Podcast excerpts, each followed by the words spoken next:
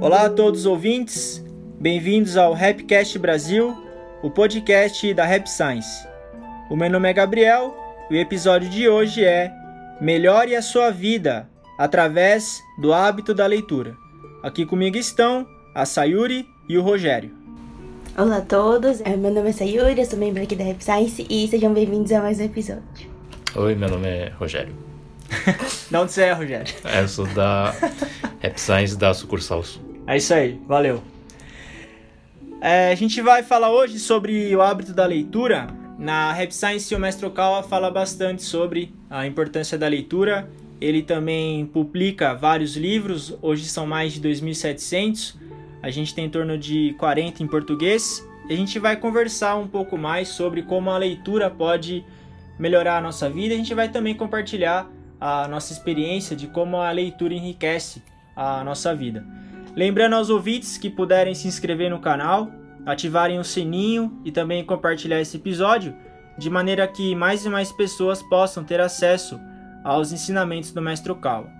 A gente inicia com o primeiro tópico que é o Guia para o Coração, o hábito da leitura. O Rogério vai ler esse Guia do Coração. O hábito da leitura. É preciso ter força de vontade para começar a ler. Assistir à televisão é uma atividade passiva, que não exige força de vontade. Por outro lado, o ato de ler palavra por palavra, percorrer os parágrafos e virar as páginas requer força de vontade e perseverança. Por esse motivo, quem tem o hábito da leitura possui o brilho nos olhos, adquire uma feição intelectual única e emite uma aura radiante. Cada livro que você lê é um aprimoramento da vida, é um aprimoramento do coração. Comece por ler um livro que o agrade. Depois, leia um livro que lhe proporciona um valor prático. E no terceiro estágio, crie o hábito de ler até o fim. Livros que enriqueçam sua vida e livros que deem polimento à alma.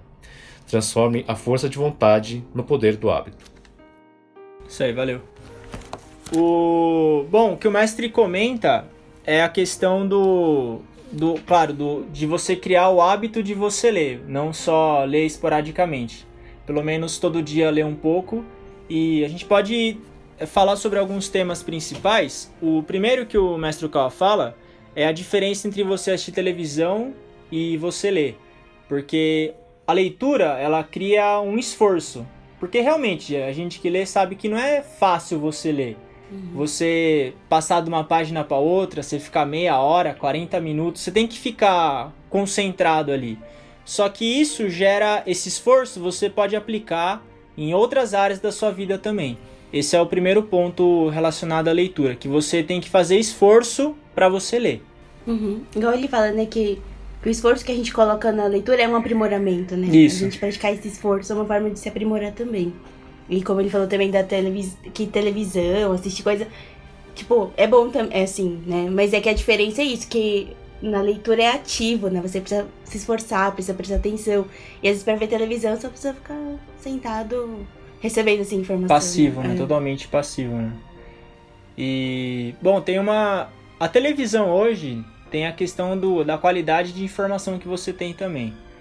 Dificilmente você acha um canal bom, vamos falar a verdade. Uhum. Tem muita informação ruim e você se torna passivo mesmo. Você não não faz esforço para obter informação. E só que esse esforço é importante, porque se a gente for passivo a vida inteira, o que, que a gente vai fazer no final das contas? Se a gente não tiver vontade de fazer alguma coisa ou se esforçar para fazer alguma coisa, a gente não vai conseguir mesmo concluir nada na nossa vida. Esse é o primeiro mérito da leitura. Você se esforça para ler. Você tem que criar o hábito. Você tem que ter um horário para ler. Eu, por exemplo, se eu não tenho o horário certo, se eu não marco na minha agenda que eu vou ler tal horário, eu não leio. Você tem que se organizar para ler também, porque todo mundo é bastante atarefado. Uhum. E se você não criar uma disciplina mínima para você ler, você também não consegue ler. Televisão é mais fácil, você chega e liga e fica sentado. Você não precisa ter uma disciplina pra assistir televisão. Você não vê ninguém criando uhum. uma disciplina. Horário é horário. Agora tô disciplinado, agora eu vou ligar a TV das 6 às 8 E tem que ficar lá. É, e tem que ficar lá, não é? Você tem que criar uma disciplina mesmo. E eu acho que também a leitura, ela aprofunda um pouco mais, né? O, o nível de, de conhecimento, de informação do que Com certeza. televisão, né? Igual você fala que você tem costume de ler jornal, né? Um dia por semana. Sei lá, se era um dia por semana. Tá adivinhando meus costumes, Sérgio? Essa me conhece, hein, rapaz? Pode falar que eu leio o jornal uma vez por semana. Enfim. Você- O que, que você ia falar? Não, era isso, porque no jornal, a- mesmo em relação à internet, né? Ele aprofunda um pouco mais, né? As matérias. Ah, é que a gente tava conversando conteúdo, né? da diferença entre você ler no celular e ler o É, jornal, né? Que fica um pouco mais aprofundada as informações, né? Eu acho que leitura tem muito disso, porque na televisão a gente escuta o mesmo só, a notícia não aprofunda tanto. Então quando você lê, você tem a chance de se aprofundar mais em alguns assuntos, né? Não ficar sempre só no nível mais superficial, né? Sim. O mestre fala também que, por exemplo, para uma, pra uma pessoa escrever um livro, o esforço que ela tem é muito grande. O tanto de informação que ela tem que ler, o que ela tem que pensar. Livros bons, né? A gente tá falando. Agora, no programa de TV, não necessariamente você tem todo um trabalho, tem um script e tudo, mas nem se compara o esforço que é para em relação à profundidade de conhecimento aplicado num livro para fazer um programa de televisão. Uhum. É muito diferente. Na verdade, o que a gente vê hoje é as pessoas querem se distrair. Trabalha muito, a cabeça cansa, chega em casa e não quer fazer mais nada. Você quer ficar distraído. Aí você liga a TV e se distrai. Uhum. Vê lá um apresentador, aí tem as coisas e você fica distraído. Só que a, isso é preocupante, porque você vai ficando alienado, na verdade. Você não se esforça, você não aprende, não se desenvolve. E aí a, não tem como a vida não ser um marasmo. Vai acabar sendo um marasmo mesmo. É isso que a gente tá falando assim, que não é ruim, né? Tipo, ah, você vê TV, vê Não. internet, mas que seja sua única fonte de informação ou de conhecimento seja essa. Isso é ruim, Sim. né? De vez em quando assistir, não tem, a gente assiste, não tem problema. Mas é que se tornar sua única fonte, esse é o problema, né? Sim. É, eu, por exemplo, se eu vou assistir TV, eu só assisto comédia. Stand-up, só palhaçada. Porque, enfim, eu gosto disso. Mas no- isso não, não fico o dia inteiro assistindo isso aí também, apesar de eu querer. Não dá. Quando eu ficar velho, eu acho que eu vou fazer isso daí. Eu vou ficar assistindo piada o dia inteiro. Meu Vou Deus. ser um velho piadista. Ninguém vai me aguentar. Já não aguenta hoje, né? Imagina velho. Velho que conta as mesmas piadas várias vezes. Oh, desculpa. Bom. Enfim, o fato é esse: você buscar criar o hábito da leitura, e isso é uma fonte de aprimoramento também. E tem no livro O Milagre da Meditação, o mestre fala da meditação focada na leitura. Que muitas pessoas têm a mente desconcentrada, sempre ficar pensando em várias. Geralmente quem não sabe trabalhar direito é assim, não consegue focar em um trabalho e terminar ele. Começa uma coisa, aí dá 10 minutos, toma um cafezinho. Aí dá 5 minutos, fala com a pessoa do lado. Dá 5 minutos, mexe no celular. Nunca faz nada. Qual que é a solução para isso? Você focar sua mente em um livro. Um livro bom, durante meia hora, 40 minutos. Porque você começa a ler, a sua mente sai. Aí você faz um esforço para voltar. Esse trabalho ajuda você a se concentrar. A leitura ela tem todos esses benefícios de concentração, de acúmulo de conhecimento. Por isso que é importante sempre buscar ler. Infelizmente no Brasil a gente não tem o hábito da leitura e nem tem muita biblioteca. Uhum. Uma vez eu vi uma reportagem no jornal que falava, uma, era uma, uma professora reclamando que ela queria incentivar os alunos dela a ler. Muitos deles não tinham condição financeira para adquirir livro, porque eu também acho que livro é caro no Brasil, é um investimento alto. Você, se você ler dois livros por mês, é 60, 70 reais que você vai ter que investir no. Claro, é um investimento válido. Uhum. Mas se você pega a média de salário do brasileiro e o valor dos livros novos, pode comprar em sebo. É um investimento alto. Ela estava reclamando que muitos alunos queriam ir na biblioteca, mas era muito longe da casa. Vai, tudo bem, não tem problema ser longe, mas não incentiva a pessoa a ler, né? Você um obstáculo a mais, É. né? Porque para você começar alguma coisa tem que ser fácil. Uhum. E, bom, isso é uma coisa que pode ser resolvida no futuro. Mas você vê, por exemplo, o Andrew Carnegie, o Henry Ford, o Rockefeller, eles, eles sempre construíram bibliotecas. Porque é uma fonte de conhecimento para as pessoas. E eles sabiam disso. Então, é importante que a gente crie esse hábito e tenha consciência dos benefícios da leitura. E ele, ele termina falando que o como a, quem nunca leu, por exemplo, quem não gosta de ler, como é que a gente começaria a ler alguma coisa? Começa com algum tema que você gosta. Não adianta querer ler um livro chato, que é o que eles fazem com a gente na escola. é, é. Não é? Eles enfiam o livro assim. Por isso que eu acho que é esse é um dos motivos da gente perder a vontade de É ler. verdade. E eu acho que às vezes mandam a gente ler muito livro que a gente não tem ainda cabeça pra. pra. Sei lá, uma oitava série, você lê, tipo, Machado de Assis. A gente não entende direito. Aí a gente acha que não gosta, mas não é porque a gente não É. gosta, é porque a gente não conseguiu entender, né? Tem a. Como é que é o nome daquele livro do Machado de Assis? A Capitu? Não, Dom é Casmurro. o, o Dom Casmurro. A Capitu é a. a Personagem, Tá é. sabendo legal. Daí. ah, perto. tá perto, foi lá, foi lá, foi lá. Bateu na trave isso aí. O... Eu leio na oitava série. Eu achei que lá, eu eu não entendi nada. Na verdade, eu, tinha, eu li porque eu tinha prova. Aí você imagina. Nós somos sinceros aí, né? Fala. A prova era na quinta. Eu peguei a quarta-feira à tarde, eu li o livro inteiro. Que saco! Que coisa chata, não é? Ah, o cara traiu a mulher, a mulher traiu o cara, não entendi nada. Ninguém nem sabe, né? Na verdade, isso é aberto, né? Super legal, não tem conclusão. Contou já o. Ah, todo mundo já leu esse livro aí, todo mundo foi obrigado a ler. É. Aí eu percebi, ó, eu tava na oitava série, eu tinha sei lá quantos anos, 14, 15, por aí. Eu achava muito chato ler. Aí eu falei, não vou ler nada, eu só lia pra prova mesmo. Só que se fosse um livro mais legal, por exemplo, o- eu achei o primeiro livro que eu li na vida, eu tava fazendo um lance, eu achei, que é a história de um cachorro. É como se o cachorro, o cachorro é o cachorro de rua, e era como o cachorro de rua via as pessoas. Aí esse é um livro legal, porque me interessou. Como será que um cachorro vê as pessoas? Daí ele ficava inconformado que as pessoas tinham comida e brigavam, porque pra ele ter comida era a maior felicidade do mundo. Ele era tudo pra ele. Aí ele não entendia por que, que as pessoas reclamavam, corriam tanto, ficavam preocupadas. Aí, só que eu criei o hábito da leitura com os livros do mestre. Mas esse livro do, do cachorro foi o primeiro livro que eu gostei. Você quis ler, né? É, que eu quis ler. Tava na biblioteca da minha casa, biblioteca da minha casa, até parece. Né? Tava, na, tava na estante lá de casa, eu falei, não tinha nada pra fazer, vou ler esse livro. E gostei. Esse é o primeiro passo pra gente começar a ler. Ler algo que a gente gosta. Começar por. É verdade. Eu também, eu, eu gostava já de ler, mas eu comecei a ter muito interesse quando eu lia aquelas revistas, sabe? Caprichas, assim. Você li isso aí, Eu Sérgio? lia. Todo Revelações. mundo lia. Não, não, eu nunca li isso aí. Não, é de menina a revista. Ou era, né? Antigamente era e se eu quiser voltada- ler revista Não, de menina? Não, você pode ler, mas é que, é que o conteúdo era muito voltado, mais, mais voltado pra. Eu acho, né? Não sei, também pode ser que seja enganada. Mas assim, isso te interessava, no caso. É, eu gostava de ler, mas aí no, na a última página sempre tinha uma crônica de um cronista famoso, né? Antônio Prata. Tipo, e aí eu comecei a gostar de ler porque eu gostava de ler essas crônicas. Ah. Aí eu fui atrás do livro de crônicas deles. E depois comecei a gostar de crônicas de outros e ler, tipo, Rubem Alves, ler, tipo. Então você vê, né? Você começa por um ponto que você tem interesse, aí você vai gostando, vai querendo ler cada vez mais coisas sobre isso. E vai. Aí depois comecei a ler poesia, então, tipo, Hum, vai meio natural, assim, né?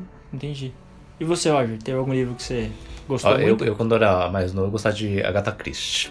Ai, eu gosto. Ah, o que, que ela escreve mesmo? É sobre mistério. né? Um romance policial. Eu não gostava de ler também esses livros da escola, estudava pro, pro vestibular, né? Uhum. Pra FUVEST. Que era obrigado, né? É, era obrigado, senão eu não passava. Mas eu gostava de, de resolver o mistério. É muito bom os livros dela, né? É aquele livro que gera interesse, né? Isso. Prende, assim, Prende né? o- Você começa a ler Depende, que é... você quer saber quem é o assassino. Hum, Então eu li, acho que li uns 20, 30 livros dela. Ela tem muito livro, mas né? isso quando você tava na faculdade ou antes? Antes de entrar na faculdade. Aí quando tava na faculdade, eu tinha que ler os livros da faculdade, né? Então, acho que esse negócio de você ser obrigado a ler é uma coisa que complica, né? É, é difícil, né? Na verdade, assim, Machado de Assis, assim, eles são importantes, né? Porque eles ajudaram a formar a língua portuguesa, né? Mas, assim, é lógico que a gente tem que diversificar, né? A gente tem que buscar coisa do nosso agrado também. Sim. É bom, bom conhecer os atores, né? Porque eles, Uhum. eles, eles, assim, eles são responsáveis por, pela formação da língua portuguesa. Sim. Então ficar só lendo isso é, assim, é um pé no saco, né? É. É que acho que a escola faz parecer um jeito que fica ruim. Então, e- e- impressionante, mas é verdade. A escola ela tira o seu gosto pela leitura. Pela leitura, é. Exatamente. Eu acho que a escola tinha que dar mais opções, É. É. né? Lógico, não tô falando pra tirar Machado de Assis e botar, sei lá, Paulo Coelho, né? Aí ia dar ruim, hein, velho? Mas assim, dá, assim, dá mais opções, né? Pra, É. pra coisa que. Ou adaptar a idade também, né? É. Você dá uma. Se a pessoa tem 12 anos, você dá uma. É, 12 anos dá pro pessoal ler é, Camões. Então, É. e é verdade, Camões. Deus, como é cha- chato. Falei, meu, tô nem aí pra esse cara. E daí que as caravelas vieram? O que, que eu tenho a ver com Ixi. isso? Eu tenho 12 anos. Eu como terra. A terra que ele descobriu. Que horror, Qual assim que horror, Gabriel? É que é os, os Lusíadas, né? E é esse aí, os Lusíadas, Nossa, velho. Que chato que é pra- isso, meu? E é isso que vai tirando mesmo o teu gosto. Que nem na Rap Science o mestre tem Erron que fala, né? Que é livro de imagem. Que é pra público de 3 a 5 anos, por exemplo. Aí eu via, tinha até um, tem um amigo meu que a filha dele, pra incentivar a filha dele a ler, ele comprava, ela era criança ainda, dois anos. Ele comprava uns livros que boiava na água. Daí, quando ela tomava banho, ele deixava o livro pra garota ir folheando, assim. Mas não tinha, era só foto. Mas pra ela já ir criando esse hábito de tocar o livro, de ir virando as páginas. E ela cresceu, só que ela foi cresceu lendo o que ela gostava. Ele sempre deixou ela ler o que ela gostava. Aí, lendo o que ela gostava, ela lia o que ela era obrigada também. Porque ela sabia que ela era obrigada. Mas a gente, geralmente, começa pelo que é obrigado. né? Uhum. E aí você realmente cria raiva de, de ler. É, tem que, ter, tem que ter os dois, né? Não dá É. pra ler só o que. Ah, Uhum. só vou Tem ler o que que, agrada, só o é. que me agrada. Tem coisa que é importante ler, Sim.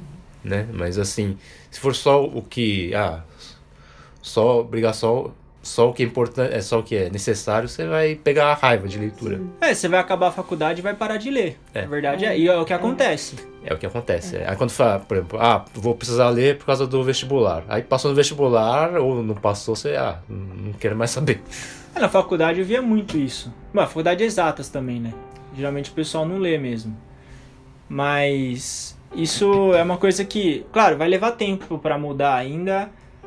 E, mas é importante a gente ter essa consciência mesmo da leitura, da importância da leitura. Aí o mestre fala também que você começa a ler um livro que te agrade, depois um livro que lhe proporciona valor prático, ou seja, algo que vai influenciar no nosso trabalho. Por exemplo, eu sempre falo do Sebrae, né? O Sebrae tem um curso online que é como atender os clientes. Quem trabalha com pessoas, por exemplo, cliente, a maioria das pessoas tem cliente. Você- se você faz um curso desse, você um- lê um livro da Disney, como tratar os clientes, isso não tem valor prático na sua vida.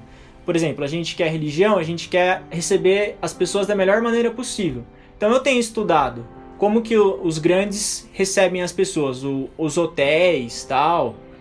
Então isso é- tem um valor prático na nossa vida, porque você vê utilidade naquilo. Então essa é uma sequência interessante. Você começa pelo que você gosta, depois algo que é prático, que nem quando eu tava no vestibular, na época do cursinho, eu ia mal nas- no simulado. Aí eu li um livro de como estudar. Isso teve valor prático na minha vida.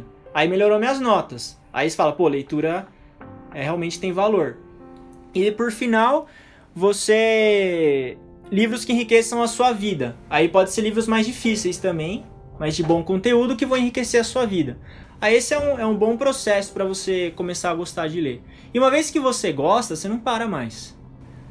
Uma vez que você gosta, você. É o contrário daí, você não consegue ficar sem ler, né? É verdade. Bom, então é isso. É importante criar o hábito da leitura. E o mestre fala, inclusive, ah, mano, é no no próximo tópico. Então já vamos entrar já para eu não colocar a carroça na frente dos boi. Bom, segundo tópico. A leitura expande os seus horizontes.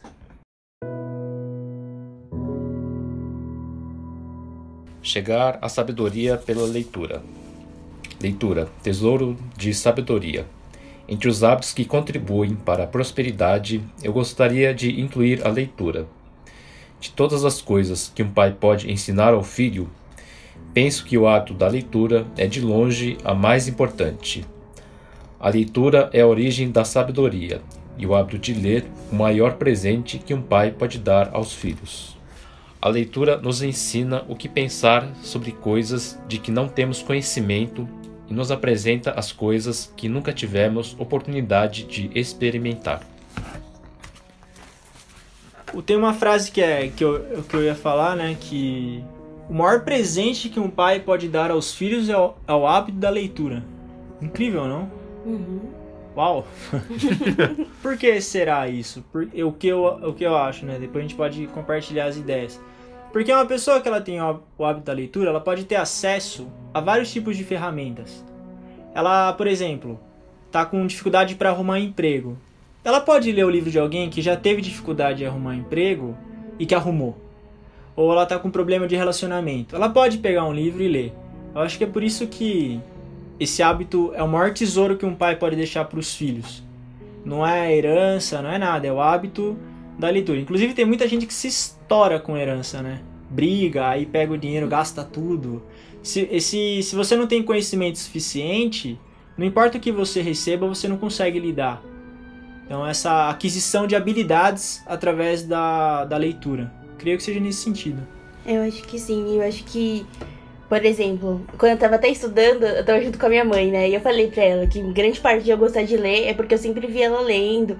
E ela sempre incentivou a gente a. Se, por exemplo, ela falava assim: ah, livro é investimento. Então, se era para gastar com livro, ela deixava comprar. Então, acho que você começa a dar valor, né? Pra você ver a importância que tem a educação, a cultura. Então, acho que deixar esses valores pro seu filho é, é, tipo, bem, é muito importante, né? Uhum. É, e hoje em dia, assim, como tá muito. É muito usar o, o smartphone Uhum. As pessoas ficam muito presas no smartphone e deixam de ler. É. Isso é um hábito ruim, é muito ruim. Primeiro assim que as informações que chegam pelo, assim, pela rede social, às vezes nem, nem sempre são boas. E depois as pessoas começam assim a deixar de, de ler para ficar no smartphone. Hum.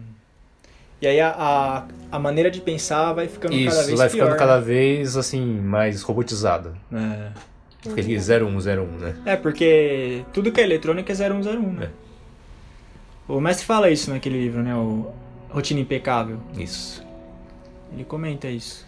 Então sua cabeça vai ficando assim, vai entrando num modo assim, como eu falo, meio robótico, assim, não consegue raciocinar. E a leitura, ela meio que, como fala, é desentranha. Isso. Você abre mais a tua mente isso. e pensa de outras maneiras, né? Uhum. É, o, o celular ele tem sido um veneno mesmo. É, ele é um veneno. Sim, se você souber usar de modo assim, adequado, ele é, ele é muito Uma útil. Ferramenta, é.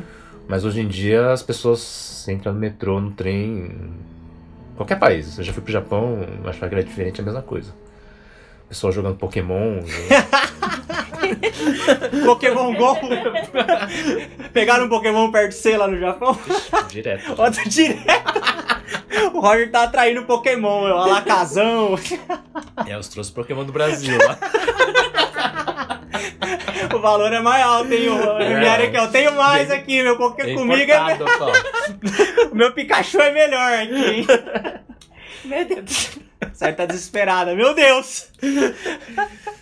Não, é realmente essa. Principalmente quem é mais jovem, quando eu tava no Japão também, o Ministério da Educação estava preocupado que o pessoal de 15, 17 anos não sabia mais usar kanji na forma escrita. Eles só usavam os alfabetos romanizados ou a, o katakana que é usado para língua estrangeira. E o idioma estava perdendo a essência dele. E o jeito de falar também dos jovens estava ficando diferente por causa de smartphone mesmo. Eles começam a falar igual escreve no celular. Então as frases ficam imbecil. É tudo curto, sabe? Não, não tem uma cadência, não tem um raciocínio. É que o Rogério falou. 0101 mesmo. É um negócio assustador.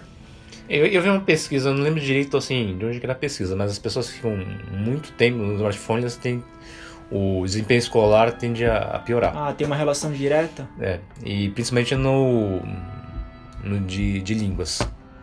É? Que nem inglês, essas coisas? É, qualquer língua. Ah, é? Português, é? assim, diz que o, os erros gramaticais começam a ficar. Ah. começa a piorar, assim.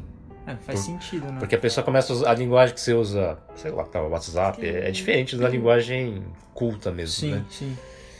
E a pessoa começa assim, ela não, não tem mais noção da linguagem, de como usar a linguagem correta mesmo.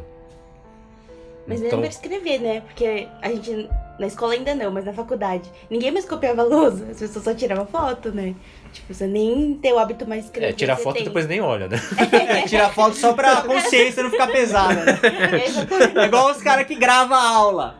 É. O cara grava a aula, ele grava 4 horas de aula. Uma vez eu tinha um cara que gravava no curso, eu falei, eu falei pra ele, eu era sempre fui um pessoal muito sincero, eu falei, quando que você vai ouvir isso aí, velho? Fala sério, domingo à noite, você vai ouvir das 8 à meia-noite, 4 horas de aula. Isso é, é uma coisa preocupante, porque por mais que a sociedade se desenvolva, se você perder o hábito de você aprender, pra onde que a gente vai, no fim das contas? Vai virar o quê? Robô? É o que o mestre fala nesse livro também, do Rotina Impecável.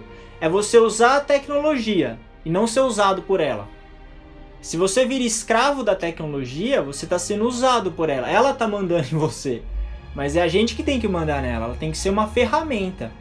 Não uma maneira de abaixar o desempenho escolar.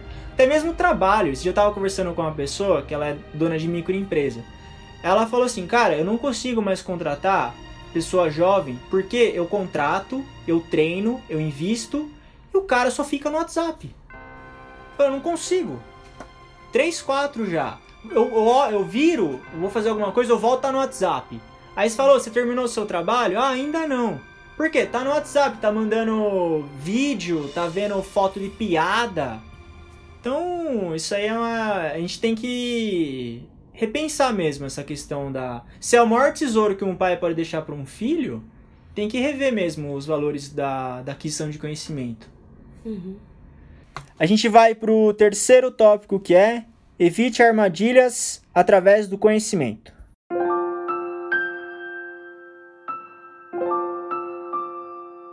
Tomando como exemplo a gestão de uma empresa, digamos que vocês estejam enfrentando um problema grave e sintam desnorteados quanto ao que fazer. Vocês tomam uma decisão errada e a empresa vai à falência. No entanto, talvez haja um livro de administração de empresa que certa vez vocês começaram a ler, mas não terminaram. E justamente na parte que vocês não leram estava a solução do seu problema atual. No entanto, muitos dos problemas que vocês enfrentarão já foram vividos por outras pessoas. E se estudarem o que elas escreveram, vocês conseguirão superar as dificuldades sem cometer erros. Este é um ponto importantíssimo. Então a gente vê que a gente pode resolver os nossos problemas através do que outras pessoas escreveram. Porque o mestre fala no livro A Mente Inabalável que a maioria dos sofrimentos das pessoas já foi escrito em romances, por exemplo. Separação das pessoas, não conseguiu o que quer. E quando a gente lê o Shakespeare, por exemplo, enfim, tem o Charles Dickens, o, mesmo os, os autores brasileiros, né? O Machado de Assis, o. Qual mais tem? O Guimarães Rosa. Ah, tem vários, né? Tem o. De quem que é aquela. Eu tava. Eu lembrei agora. De, de Volta pra Passárgada, não tem um negócio assim? Que é um. Ah, é. é o. É um poema? Ah, eu sabia, mas. Foi, é, também não Te- te- então, é, mas. Todo mundo Eu- conhece eu esse do Passárgada. é. Pô, vou, vou embora pra Passárgada, um negócio assim. É. No próximo episódio eu fico recitando poema daí. Ô, louco, sério, achei que você ia me apoiar. Ixi! Nossa, velho! Bom, então deixa eu- Tô abrindo meu coração aqui, querendo fazer uma inovação no nosso podcast. E você fala, ixi! É, tá brincando. Tava brincando. Então, daí eu lembro, eu lembro que eu tava no cursinho e a gente estudou esse poema. Daí esse Vamos Embora pra Passárgada.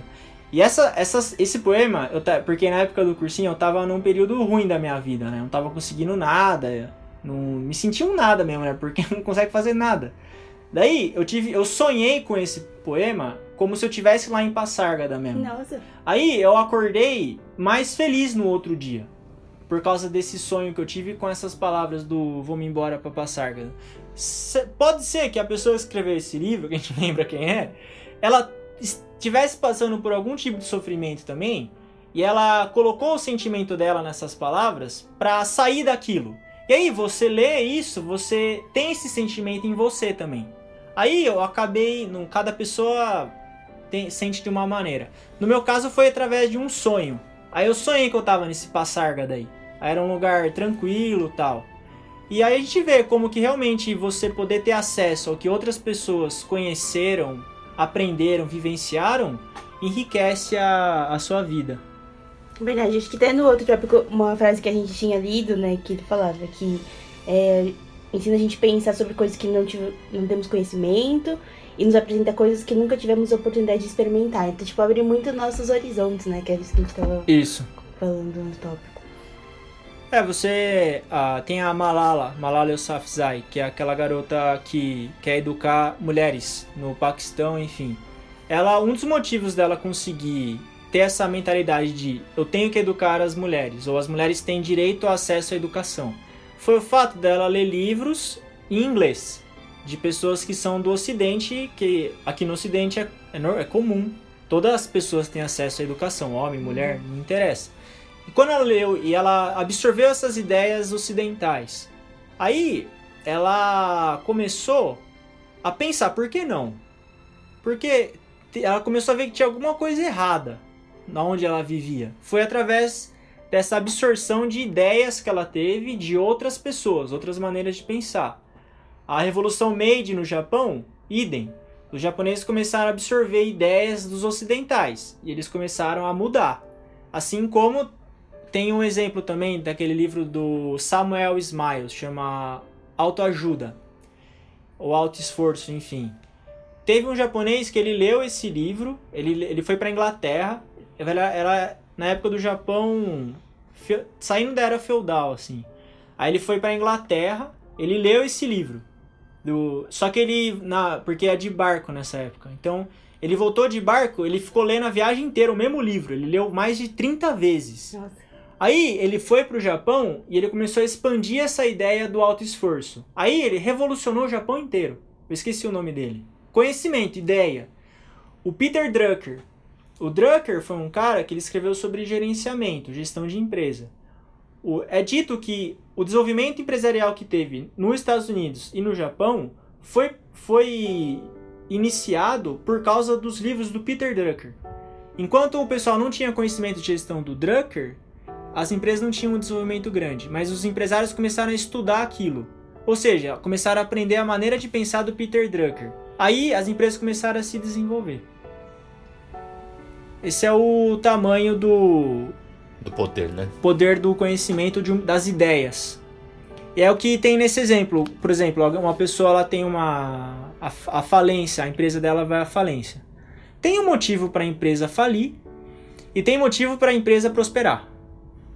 Motivo sempre tem. O índice de mortalidade no Brasil de novos empreendimentos é de 80%. De cada 100 empresas, Oito. Em oito- 80. Eu tenho- Tá lá, tá lá. Eu sou julgado. Até eu falei, nossa. De a cada 10, 8 vai à falência. Daí, o motivo é o, o motivo principal. Eu tava conversando com um garoto que é empreendedor também, né? Ele falou que é falta de conhecimento mesmo. Não tem plano de marketing, não tem ideia de pesquisa de mercado. Vai empreender e, e vai querer com a coragem, né? Uhum. Então, o conhecimento evita armadilha, como a gente falou. É, então, e nesses regimes totalitários, assim, se eles querem dominar um povo, Ah, o que eles fazem é pegar os livros e queimar. Foi assim na, né, na, na Alemanha nazista, no governo do Stalin. Uhum. Eles pegam os livros e, Ah, é? e- e- e queimam. aí eles devem só publicar livros com É, a- que é conveniente pra, Pra eles. pra eles. É, se não fosse algo tão poderoso, eles não iam fazer isso, né? Exatamente. E conhecimento é poder, né? É, o Francis Bacon já dizia, né? Saber é poder, né? Não pra dominar um povo, o que você tem que fazer é queimar os livros. Ou, ou proibir o acesso à educação, né, no Exatamente. caso. Que é o que acontece de certa maneira hoje também, né? Você não desejar que o povo seja consciente, né? do- Tem aquele livro, é do Guima... acho que é o Guimarães Rosa, que o... tem um personagem que ele mora no sertão, aí toda vez que ele ia fazer compra no mercado, ele ficava bravo, porque ele não sabia contar, e ele achava que ele ia ser... tava sendo enganado no troco do que ele comprava. Ah, é verdade. Então você vê que é algo realmente é uma armadilha mesmo, né? Você não saber ou você não conhecer. Outra coisa também, investimento. Investimento em mercado de ação, Meu, o que as pessoas fazem de coisa errada por não saber conhecer é incrível. Teve aquele exemplo da, da saiu no jornal, a mulher foi investir no bitcoins, ela perdeu 100 mil reais. Nossa. Porque ela, ela ouviu aquela história, né? Ela Alguém ouviu, falou. alguém falou que tava dando dinheiro. Aí ela pegou a herança do, do pai, a aposentadoria do marido, Nossa. investiu e perdeu 100 mil. Armadilha. Agora, se você estuda, você aprende.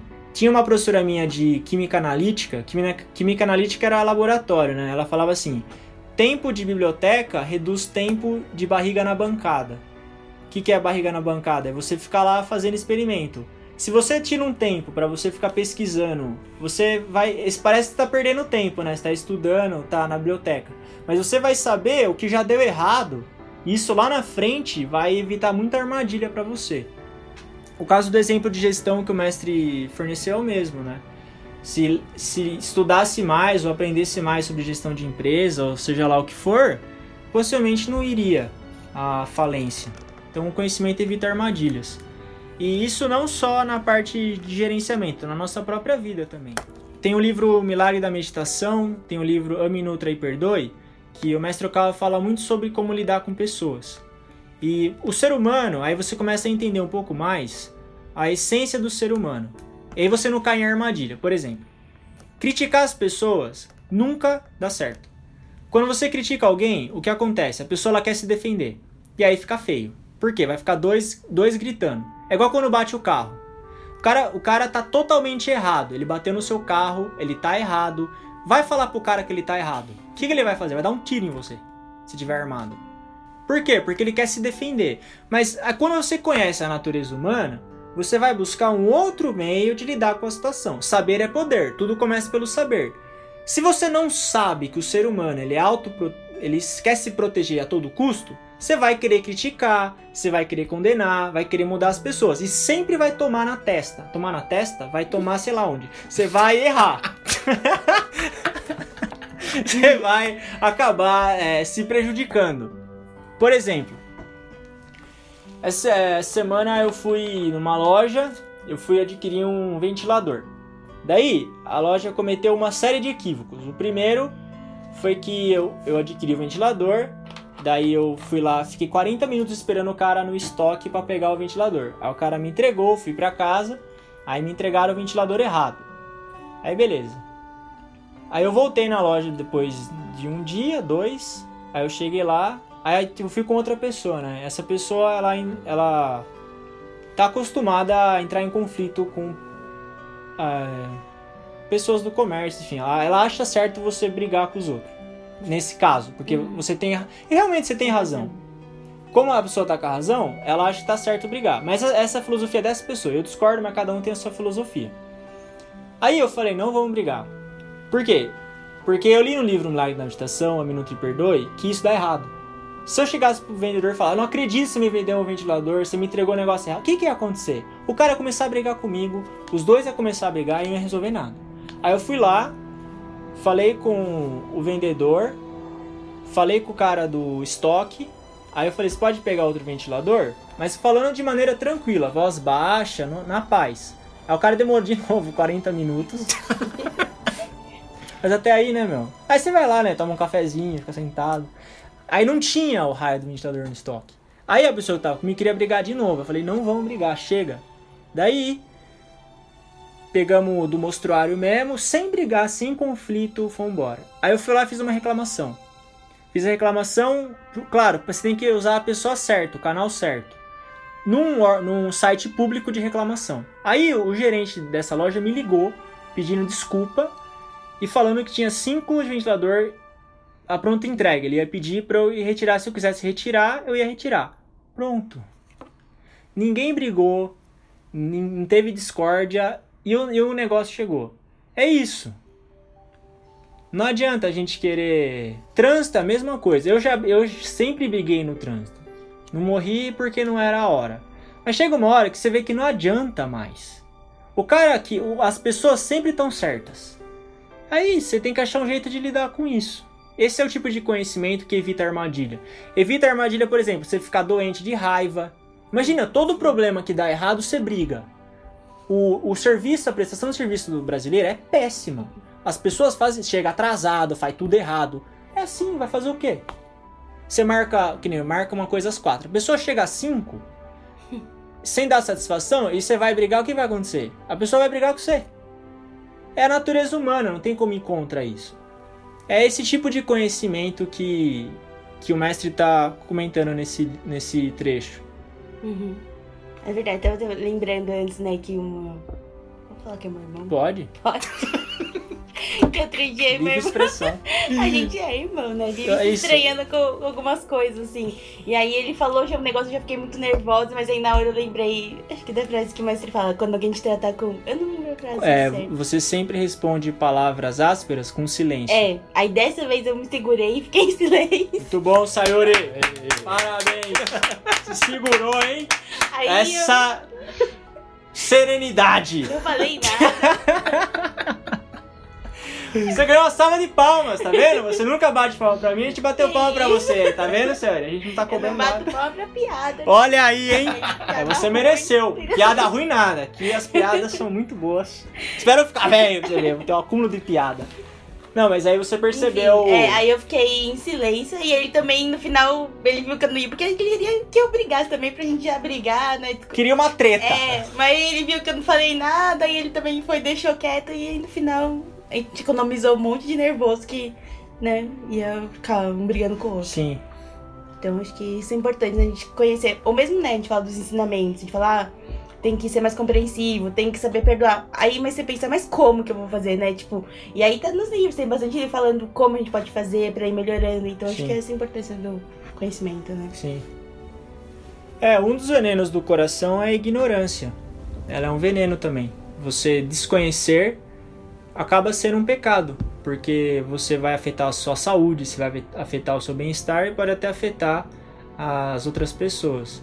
E isso é responsabilidade de cada um. A gente faz o nosso melhor. É aquela história, a gente só mostra a lua, vê quem quer. Os livros estão aí, as palestras estão aí, a gente grava o podcast também. E aí vai da vontade de cada um de querer aprender.